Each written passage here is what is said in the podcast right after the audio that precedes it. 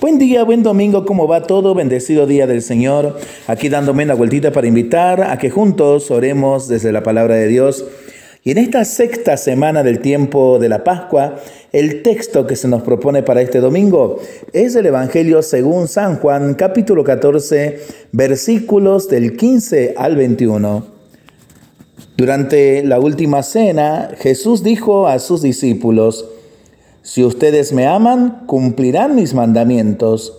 Y yo rogaré al Padre y Él les dará otro paráclito para que esté siempre con ustedes, el Espíritu de la verdad, a quien el mundo no puede recibir porque no lo ven ni lo conoce. Ustedes en cambio lo conocen porque Él permanece con ustedes y estará en ustedes. No los dejaré huérfanos, volveré a ustedes. Dentro de poco el mundo ya no me verá pero ustedes sí me verán, porque yo vivo y también ustedes vivirán. Aquel día comprenderán que yo estoy en mi Padre y que ustedes están en mí y yo en ustedes. El que recibe mis mandamientos y los cumple, ese es el que me ama.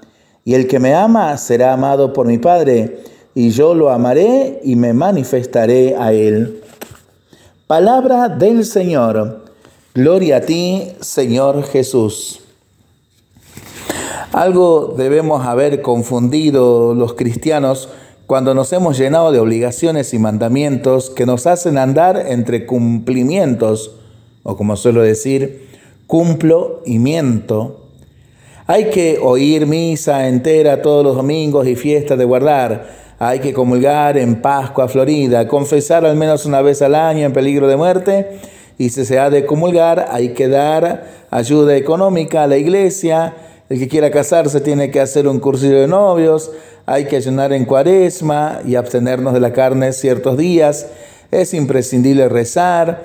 En asuntos de sexualidad, un cristiano no puede. Y están los mandamientos y las obras de misericordia y tanto que hacer y tanto que hay que dejar de hacer. Este modo de plantear las cosas de la fe cristiana es más bien poco atractivo y se parece más a una dieta que a una buena noticia. Sin embargo, estoy convencido de que las propuestas de Jesús iban por otro lado y estoy convencido por palabras como las que dan comienzo al Evangelio de hoy, si me aman, hacen que el amor es la palabra más repetida por Jesús, por sus apóstoles, es la que mejor resume todo su mensaje y toda su vida. Incluso sirve para describir lo esencial de Dios. Dios es amor. Los mandatos de Jesús se resumen en amar. Son el único mandamiento y la señal de que somos sus discípulos. Por eso el discípulo de Jesús sería aquel que ama a Jesús y se siente amado por Jesús y procura amar como Jesús. Dicho de otra manera, pensemos en una persona a la que queremos especial y entrañablemente, un amigo, un familiar, nuestra pareja. Lo normal es estar pendiente de sus necesidades y deseos. La tenemos en cuenta de un modo u otro al organizar nuestro tiempo, nuestras decisiones y nuestras vidas. Procuremos hacer lo que le agrada nos interesa conocer a la gente a la que quieren. Procuramos pasar tiempo con él o ella y conocerla cada vez mejor. La nombramos a menudo. Sabe que cuenta con nuestro apoyo incondicional y ayuda. Y somos capaces de increíbles y generosos esfuerzos y sacrificios para hacerles la vida mejor. Podríamos valorar la calidad, la importancia, el valor que le damos a esa relación personal por la capacidad de hacer realmente todas esas cosas.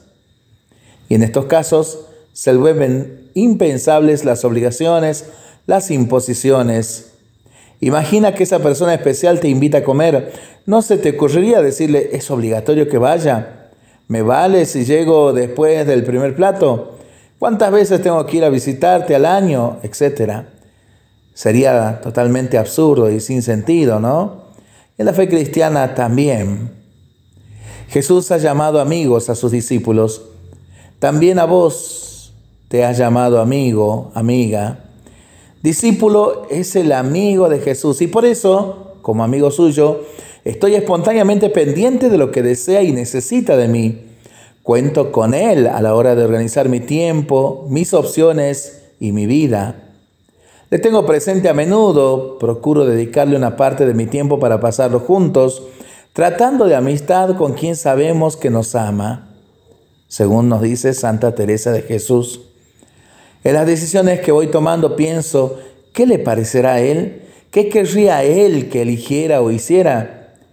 Y si cae en la cuenta de que algún comportamiento, actitud o acción no ha sido de su agrado, no ha sido lo que él habría esperado, que le ha fallado o decepcionado, no se espera para reconciliarse una vez al año y establecer la comunión herida. Necesita reconciliarse lo antes posible. Al comenzar sus últimas palabras, Jesús se ha dirigido a ellos llamándolos amigos. Por tanto, no está en clave de mandar que cumplan nada. El amor no impone obligaciones, aunque en realidad nos obliga mucho. Y además, con el amor nunca podemos decir que ya hemos cumplido, porque la medida del amor es el amor sin medida. Jesús les recuerda que les ha amado mucho y de manera única. No hay amor más grande que el que da la vida por sus amigos, y yo doy mi vida por ustedes. Se trata de un amor que va a permanecer dentro de ellos, haciéndolos instrumentos de su amor. Será el Espíritu de Jesús, el Paráclito, quien hará posible que amen y que amemos como Él el seguimiento, el compromiso, el testimonio, la capacidad de entregarnos a los demás como Él hasta dar la vida, depende del amor que le tengamos a Él y del amor que Él nos haga experimentar. Dependen de ese espíritu que nos habita y nos hace arder en caridad y para quien le ama verdaderamente, todo se le hace poco. Guardará sus palabras y las hará vida. Será otro Cristo. Podríamos pensar que nuestro amor siempre será poco comparado con lo suyo, pero no es del todo verdad porque Jesús ha unido su amor al del Padre y al nuestro para que el poder de nuestro amor sea infinito, tan grande como el suyo. Yo estoy en mi Padre y ustedes en mí y yo en ustedes. El resucitado ha decidido estar siempre con, en nosotros y facilitarnos el que lo conozcamos cada vez mejor por medio de su Espíritu. Solo quien le ama le podrá encontrar y conocer de veras. Nos ocurre también con las personas que amamos. Cuando queremos a alguien a fondo verdaderamente, podemos afirmar que lo conocemos. Y cuanto más lo vamos conociendo, más lo amamos, más lo tenemos en cuenta, más disfrutamos de su cariño, más todo. Para pensarlo y para rezarlo en familia y entre amigos, ¿no? Mientras lo hacemos, pedimos al Señor su bendición. Le seguimos pidiendo por el fin de la pandemia, de las guerras y por buen tiempo para nuestras vidas, nuestros animalitos y nuestros campos. Y nosotros responsablemente nos cuidamos y nos comprometemos a ser verdaderos instrumentos de paz. Queridos amigos y amigas, quiero compartir con ustedes mi agradecimiento profundo a los amigos de General Mosconi que me han hecho vivir esta hermosa fiesta por primera vez en honor a nuestra Madre de Fátima, la patrona. Un gran abrazo para todos ellos y que la bendición de Dios descienda sobre todos y cada una de las familias, en el nombre del Padre, del Hijo y del Espíritu Santo. Amén. Bendecido domingo en familia.